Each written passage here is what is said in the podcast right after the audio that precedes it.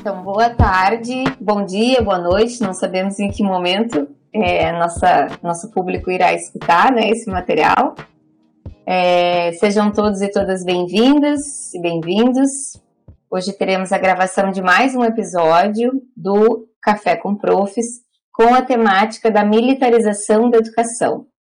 Então, quem fala aqui é a professora Graziela Souza dos Santos, uma das professoras é, coordenadoras do projeto Café com Profs, ao lado dos demais professores e colaboradores.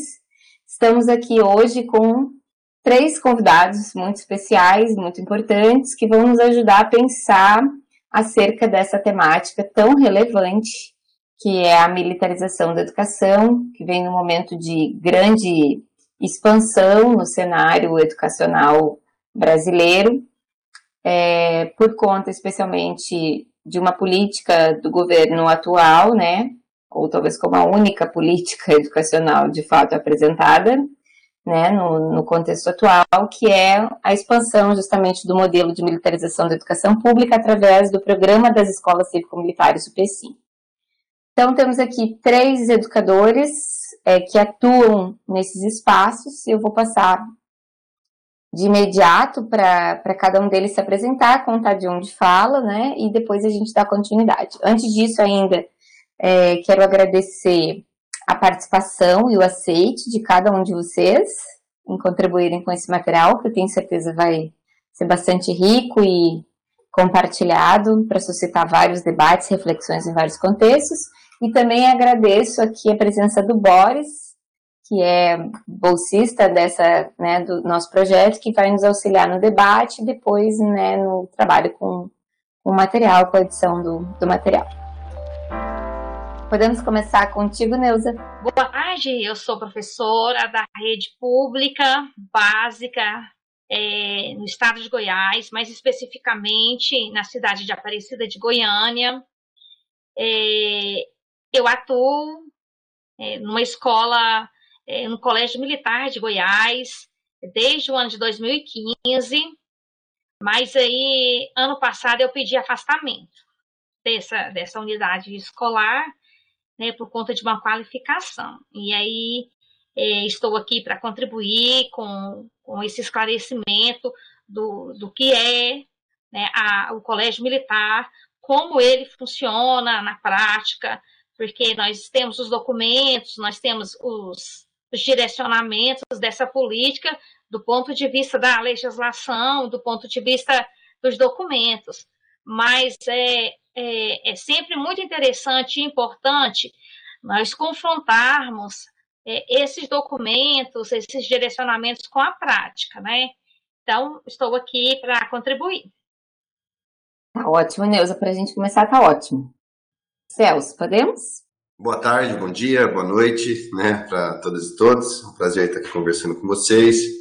Eu sou professor da rede pública do Paraná já há 11 anos e hoje sou professor formado em ciências sociais, sou professor de sociologia, né, originalmente. E atualmente eu estou na direção auxiliar de um dos 200 colégios cívico-militares da rede pública do Paraná.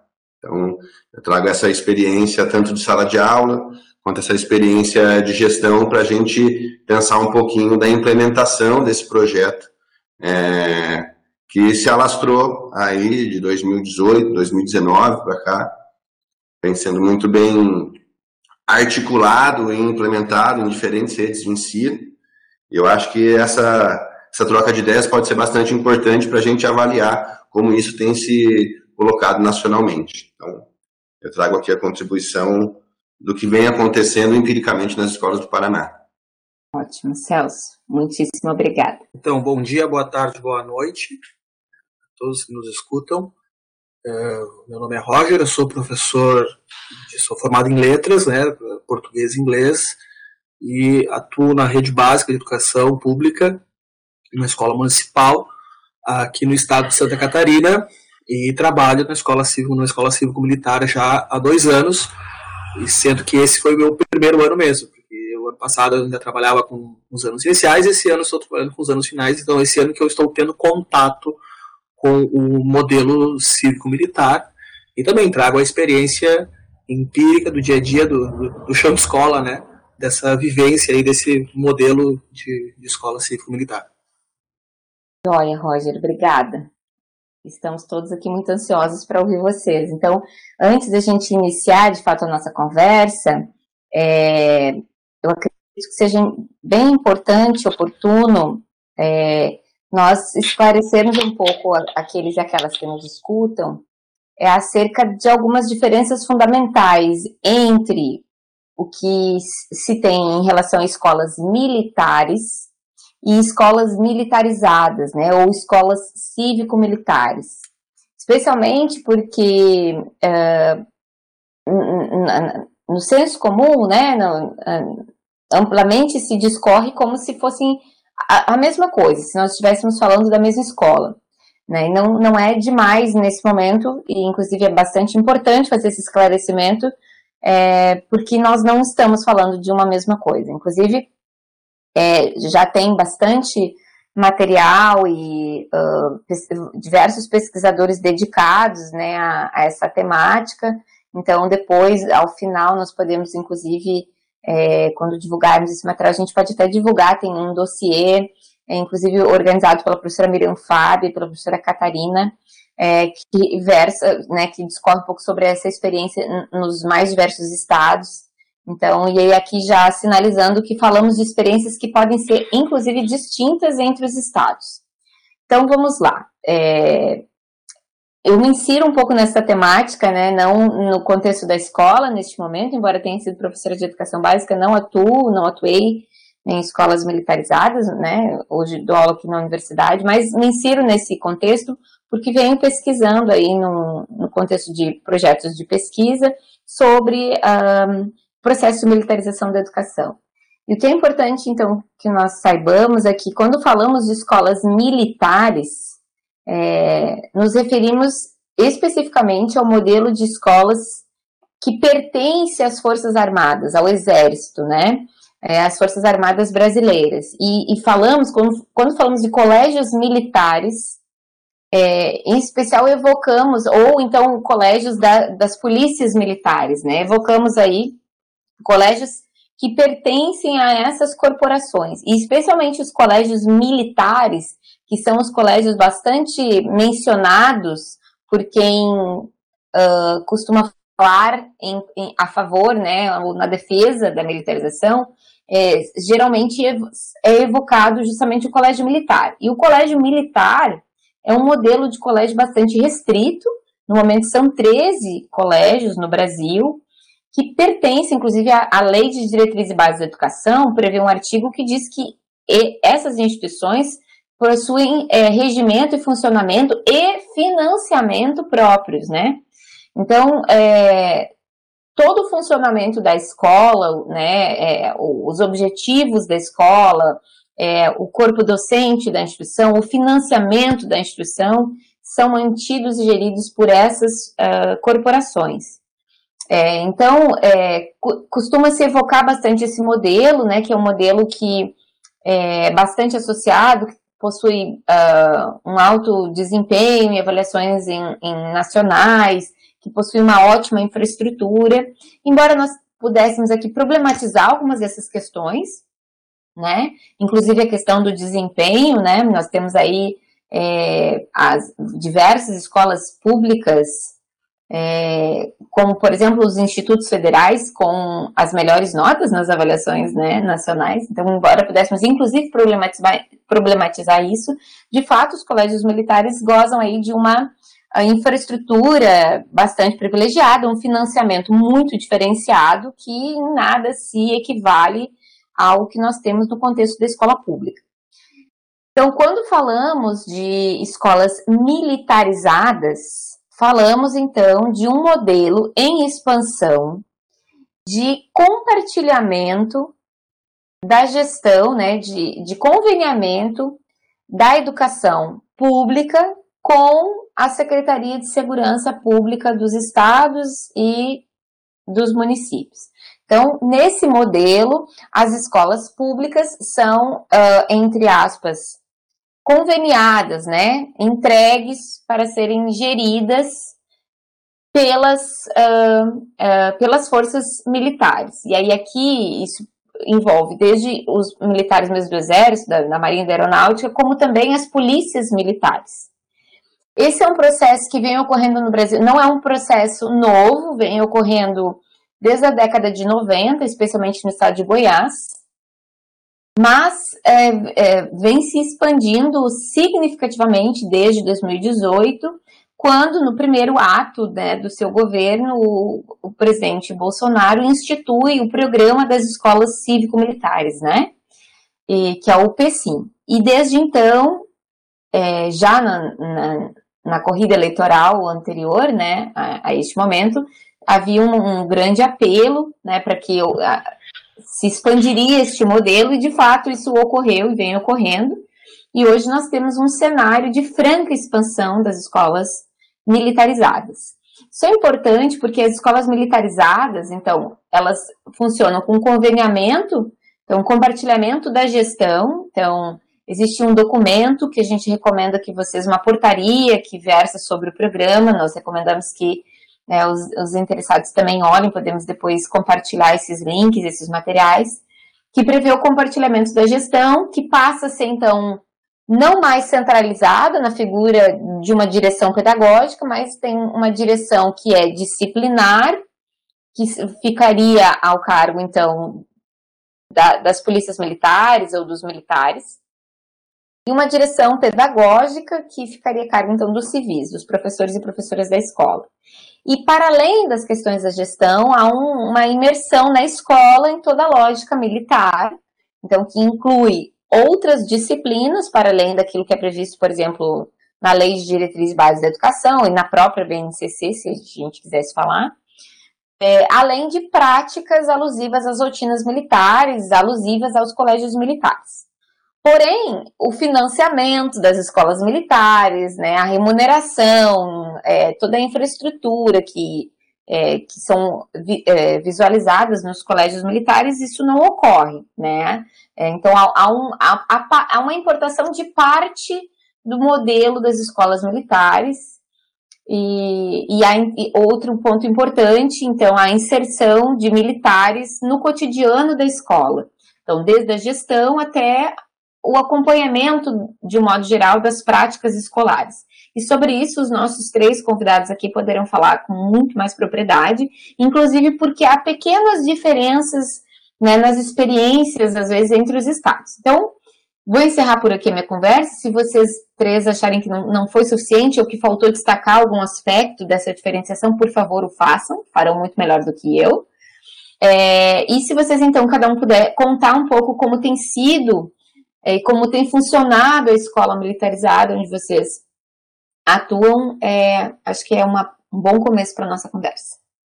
Então, eu acho que essa o início da conversa ele tem que partir desse princípio de que existe uma conjuntura política e social, né, que dialoga com essas políticas educacionais desenvolvidas aí tanto pelo governo federal como por alguns dos governos estaduais. Então esse esse cenário de é, alusão, né, a, atitudes e atividades antidemocráticas, um apelo a um nacionalismo exacerbado, a um patriotismo exacerbado, a, ao que significa uma gestão de militares, né, que está muito ligado ao senso comum, a uma visão de excelência. Né, isso, nacionalmente, a gente pode olhar, a gente acabou de sair de um governo, sair não, né, estamos num governo onde a gente chegou a ter oito militares é, nos ministérios, e ministérios muito importantes no nosso país. Esse é um, é um ponto de partida interessante. É, então, nós temos 13 escolas militares dentro do, do país, salvo engano. Nós temos 216 escolas, ou algo em torno disso, é, cívico-militares, implementadas pelo governo federal, e aí uma centena de outras escolas, algumas centenas de outras escolas implementadas pelos governos estaduais. No caso do Paraná, é, pela, pelo projeto de lei 20.338, né, em 28 de setembro de 2020, ele implementou, então ele regulamentou por meio desse projeto de lei, a implementação é, dessas 200 escolas cívico-militares no Paraná, o que corresponde, para a gente ter uma ideia, em cerca de 10% da rede estadual de educação. Né? Nós temos duas mil e pouquinhas escolas, 200 se tornaram, se tornaram cívico-militares, é, em um projeto de lei que foi aprovado a toque de caixa por 43 votos é, de aprovação e apenas seis votos contrários aqui na Assembleia Legislativa. Eles tiveram uma facilidade muito, muito grande nessa implementação. E, então, e não houve resistência também na maioria dessas 200 escolas no momento da sua implementação. Foi em setembro a aprovação do projeto de lei, e em 26 e 27 de outubro, um mês depois, já passou um processo de consulta pública pelas comunidades escolares para o aceite né, dessa, dessa implementação. Consulta pública essa que a gente pode questionar de todas as maneiras, né? Seja porque elas foram divulgadas no chão da escola, ó, na sexta-feira, e a consulta pública seria na segunda, né? Isso no meio do segundo semestre, aonde não houve espaço para reflexão ou mesmo uma colocação no contraditório. Houve uma propaganda mesmo, né, como uma política do atual governo, que tem a legitimidade, né, o governo é eleito, ele tem que impor as, suas, impor as suas políticas educacionais, no entanto, não houve um debate com a comunidade, foi feita uma propaganda que os alunos receberiam a doação dos uniformes gratuitos, a presença dos militares da escola prezando pela hierarquia, pela disciplina, pela ordem, teve um apelo muito forte em cima disso. É, e havia propaganda mesmo, no momento da votação. Né? A votação era uma votação para os profissionais da educação aberta. Então você marcava um X, um sim ou um não numa lista, e todo mundo podia ver seu voto, e você poderia ver o voto de todo mundo. Não era um voto anônimo e secreto. Né? E, mas ainda assim, talvez por isso também, mesmo entre os educadores, professores e funcionários da escola, nós perdemos a votação. Né? Foi uma, uma votação assim de 80, quase 90% da comunidade escolar aprovando a implementação do Colégio Cívico Militar, sendo que com ali 60% dos educadores é, concordando com esse projeto. Ainda que, é claro, não houve espaço contraditório, não foi algo exatamente democrático. E ela se implementa com algumas particularidades bastante interessantes. Né? Primeiro é a direção escolar deixa de ser eleita pela comunidade escolar. Né? A direção passa por um processo seletivo, a direção geral por um processo seletivo pelo núcleo de educação, e o diretor e os monitores militares por um processo seletivo da Secretaria de Segurança Pública, com critérios próprios, né, escolhe os militares que vão estar em cada uma dessas escolas. Sendo que os militares seriam responsáveis pela parte disciplinar e uh, a direção geral e os diretores auxiliares estariam mais vinculados à questão pedagógica e financeira da escola. Né? Então, toda a parte administrativa efetiva da escola ainda é feita por, por essa direção geral, que é um civil. Né? Também de diferenças importantes, o regimento dos colégios cívico-militares, que é basicamente um regimento copiado dos colégios militares, assim, com, com pequenas e raras alterações. Dentro desse regimento está tá colocado um manual dos estudantes do Colégio Cívico Militar, o que se espera de um estudante, do padrão de vestimenta, da cor da unha, da maquiagem, do cabelo, do brinco, é, enfim, uma série de, de, de questões a respeito disso. Uma ampliação da carga horária, então, a gente passou de cinco aulas semanais para seis aulas semanais, do sexto ano ao terceiro ano do ensino médio. A implementação da disciplina de cidadania e civismo. É, a implementação do que eles chamam de formatura, que é o momento inicial, os alunos chegam 115 minutos antes das aulas começarem, e eles têm um momento com os militares, onde eles é, enfim, batem continência, né, descansar, enfim, sentido, cantam o hino nacional, às vezes o hino do município, o hino do estado, é, e algumas mensagens ali feitas pelos próprios militares, né, onde eles vão passando valores, mensagens aos estudantes. Nós temos a implementação de um sistema de pontuação para os estudantes, né, Então, o estudante, de acordo com o seu comportamento, ele ganha ou perde nota. Todos os estudantes começam com cinco pontos. E se o estudante se comportar e tiver, um, tiver uma, uma postura exemplar, ele caminha aos 10 pontos que ele pode ganhar. Se o estudante chega atrasado, vai sem uniforme, não está com o cabelo correto, ele vai perdendo 5 pontos até chegar em zero. Tem a questão do fardamento, que é o uniforme tradicional deles, é uma, uma farda muito parecida, apenas com cores diferentes da Polícia Militar. E a apresentação da turma, né? Toda turma tem um chefe, um subchefe de turma, e sempre que o professor entra em sala de aula, o chefe de turma apresenta ao professor, né, a turma do sexto ano C, é, com alteração do aluno João que faltou na data de hoje por motivo de atestado médico. Então, e aí a turma levanta, bate continência para o professor e a aula se inicia.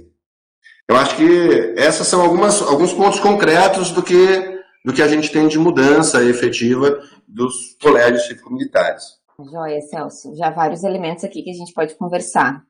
Eu vou passar de imediato também para o Roger ou para a Neuza, quem quiser tomar a palavra, para contar um pouco de como tem sido a sua experiência, né, as características das suas escolas nesse formato. Bom, penso, eu penso que até por uma questão de da gente entender é, como é que se deu, como é que está sendo a, a, implementação desse modelo no, no Paraná, onde o professor acaba de falar, penso que é interessante, então, eu abordar esses mesmos pontos que o professor Celso colocou aqui com o pé no Goiás, para a gente ver aqui como é, se aconteceu alguma coisa diferente, né? É, e, e dizer que uma Graziella começou no início desse podcast fazendo um esclarecimento né, sobre a diferenciação entre as escolas é, do Exército e as escolas que não pertencem ao corpo do Exército, eu penso que, é, se me permitirem, Graziella, eu gostaria de fazer um acréscimo na diferenciação. Tá? Por favor. É, ok. Então, lá no site do Departamento de Educação e Cultura do Exército, nós temos especificamente duas nomenclaturas, que são escolas e colégios militares.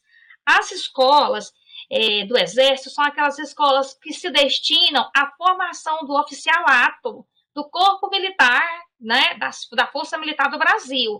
E atualmente a gente conta, a gente não, desculpa, atualmente é, é, o Exército conta com 11 escolas, contando-se aí também a Academia das Agulhas Negras, que não consta como escola, mas que faz parte desse rol.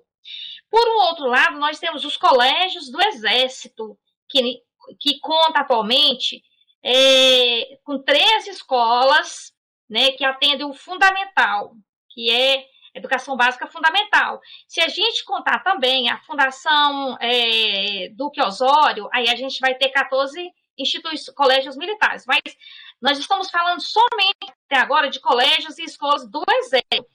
Quando a gente passa a falar dos estados, que é o nosso objetivo aqui hoje, aí nós vamos para uma terceira nomenclatura, que são os colégios militares do determinado estado. Os colégios militares, no meu caso aqui, de Goiás, né? É, e a partir de 2019, a gente tem uma quarta nomenclatura, que é é de onde o professor Celso acabou de falar, que é a escola cívico-militar. Então, acho que é importante diferenciar isso para as pessoas entenderem de onde é que a gente fala. Eu falo do Colégio Militar daqui de Goiás, que é um colégio que foi entregue né, para a responsabilidade é, da Polícia Militar do Estado de Goiás. Atualmente, os colégios militares de Goiás, a partir de 2017, para justificar o pertencimento desse colégio à rede estadual, porque estava sendo muito questionado, inclusive pelo Ministério Público de Goiás. Então, para justificar esse pertencimento, foi criada uma portaria e a, o nome do Colégio de Goiás foi alterado de, de Colégio Militar da Polícia, Colégio Militar da Polícia de Goiás para Colégio Estadual da Polícia Militar de Goiás. Então, inseriu-se aí a palavra estadual na, na, na, tentativa de dar um pertencimento a esse colégio, né? Bom, é, a minha experiência com esse colégio mil, estadual militar de Goiás é, iniciou em 2015. Eu já era modulada na, numa escola onde atuava já há 15 anos atrás, né? Desses 15 a 10 anos como coordenadora pedagógica. E aí, então, em 2015, é, esse colégio foi militarizado via despacho governamental. Em Goiás, nós tivemos aqui, a partir de 2012 até 2015, uma efervescência na discussão sobre esse modelo de ensino, né? Que é, foi instituído por lei em 1976, porém, esse, esse modelo se efetivou na prática a partir de 1908, 1988, então, desculpa, a partir de 1998, né? com a criação do primeiro CPMG de Goiás. Então, decorrido aí, se não me falha a memória, aí, 22 ou 23 anos. Então, então, em 2015, a escola onde eu estava, ela foi militarizada por um despacho governamental. É, nós passávamos por um movimento de reivindicação, né, um movimento grevista, é, que se iniciou no mês de maio e aí se estendeu para junho. Em 30 de junho entramos de férias, né, em greve, e quando retornamos em 2 de agosto, a escola já não era é, gerida por um professor, é, já nos aguardava um comandante diretor, para ser, ser mais exata, um major da Polícia Militar daqui do estado de Goiás. Bom, é, é, essas, em 2015, a escola onde eu estava atualmente lotada, ela fez parte de um grupo de escolas que atuava é, no movimento é, simultâneo ao sindicato de professores daqui do estado de Goiás, chamado Movimento de Professores de Goiás. Né? E esses, essas sete escolas que foram militarizadas em 2015, elas tinham representantes do movimento de professores militares de Goiás e eram, coincidentemente, escolas que estavam, é, digamos assim, na cabeça do movimento grevista. Então, elas foram militarizadas via despacho governamental. Então, eu falo dessa escola, dessa experiência, dessa situação. Fomos recebidos, então, em 2 de agosto de 2015, por um novo, por um comandante, diretor, major da PM, que iniciou uma reunião de boas-vindas com a seguinte fala: dois pontos. Quem não estiver satisfeito pode pedir a transferência. Né?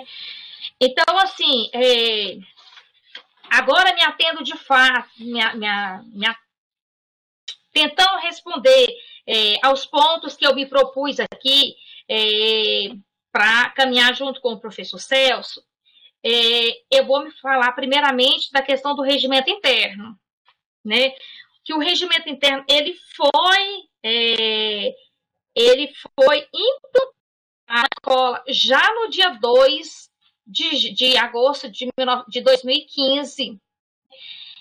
Logo na, nas primeiros 15 dias, todos os estudantes tiveram que se apresentar fardados. Aqui no Goiás não é um uniforme comum, é um fardamento. Os meninos, os alunos, os estudantes têm um fardamento para os dias normais, né, mais esportivo, e um fardamento que eles usam em ocasiões especiais, quando recebem autoridades, e uma vez na semana fazer é, o momento cívico, né? Tá o hino, é, coisas. Bom, é, também como professor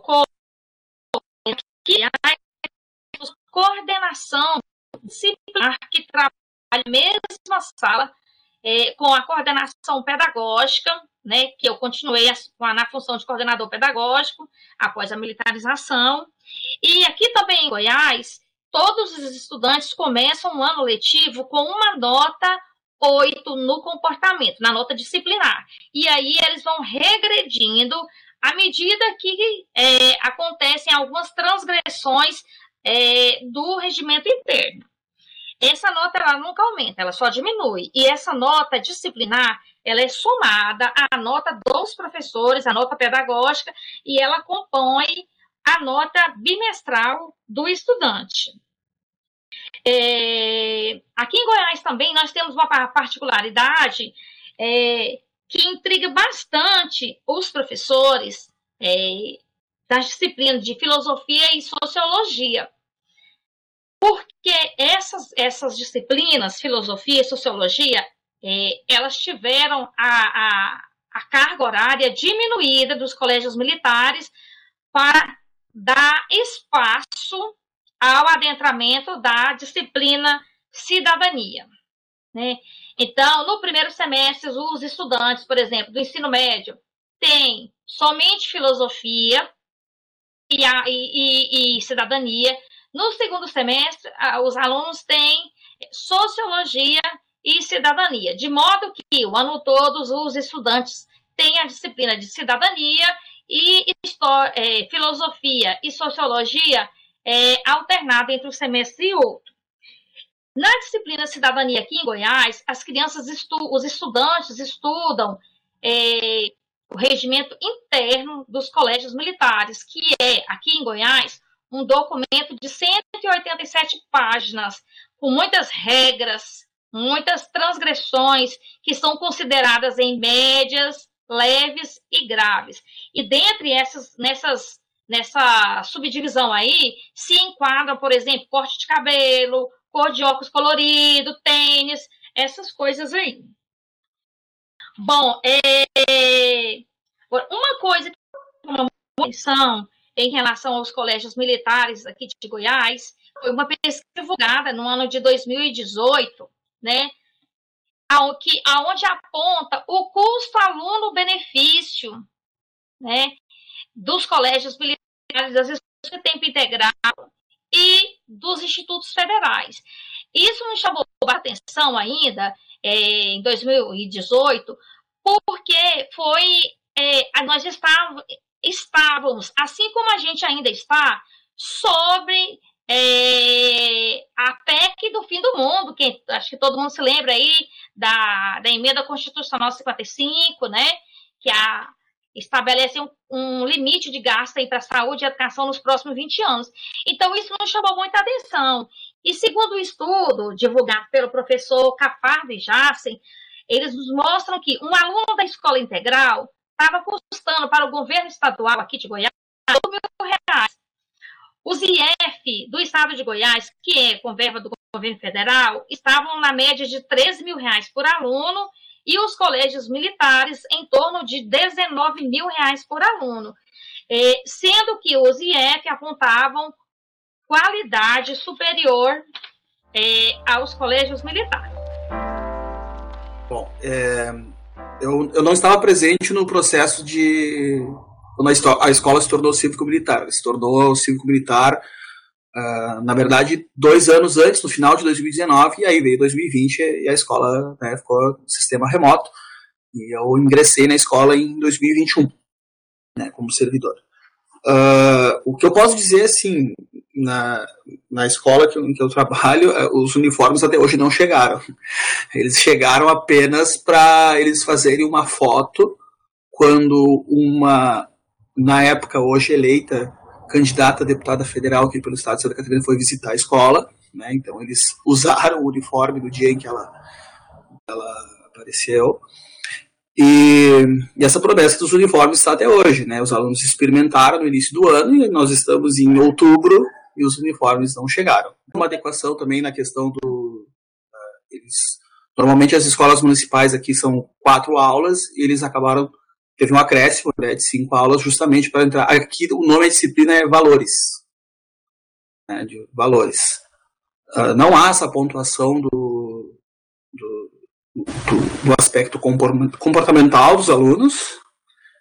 E o que eu noto do ano passado para esse ano é que todos esses, esses mecanismos né, de, de comportamentais do, apropriados da escola militar e aplicadas na cívico-militar, ela tem tido uma queda muito porque que, segundo o que é perceptível, eles, eles pegaram esse modelo que foi em copia e cola, como vocês já expuseram, tentaram implementar na escola, só que ela bateu de frente ou com a LDB, ou com as resoluções da própria Secretaria Municipal de Educação, e esse documento, em que ele tinha uma base de quase 300 páginas, ele foi reduzido para 119.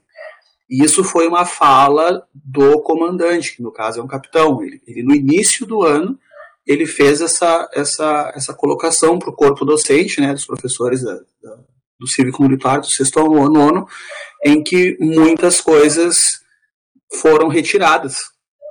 Né? Eu vou dar alguns exemplos. assim é, A comunidade em que a escola se situa é uma, uma comunidade com alta vulnerabilidade social, é uma re região da cidade aqui em que vem muitos migrantes, né, principalmente do Nordeste. No Nordeste é muita gente, assim, tem, há aulas em que está quase 30 alunos vindos do Nordeste, ou alunos do Haiti, ou alunos venezuelanos.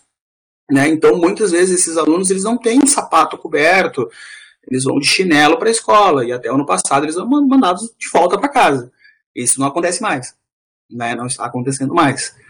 Outro processo que é, é esses rituais de, de é, formatura toda sexta-feira, formatura toda quarta-feira, eles também se tornaram mais espaços com o passar do, desse ano, né? eles foram reduzindo e diminuindo esse processo, além de que há, há muitas vezes os conflitos porque a direção é uma indicação política. Né? A direção da escola, o diretor geral é uma indicação política. E esse ano foi um ano complicado porque a Secretaria de Educação é de um partido que é de oposição ao governo federal.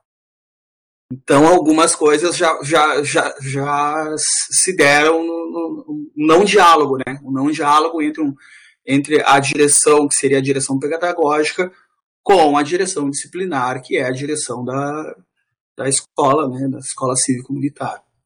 Os, os alunos, uh, os alunos, uh, eles não eles não têm, né, aquela, vamos colocar aquela liberdade garantida pela pela Constituição Federal, né, do pleno exercício da cidadania, porque justamente é, eles também recebem um contrato em que eles têm que cumprir a questão de cabelo, a questão de, de, de roupas, a questão de brinco, piercing, né?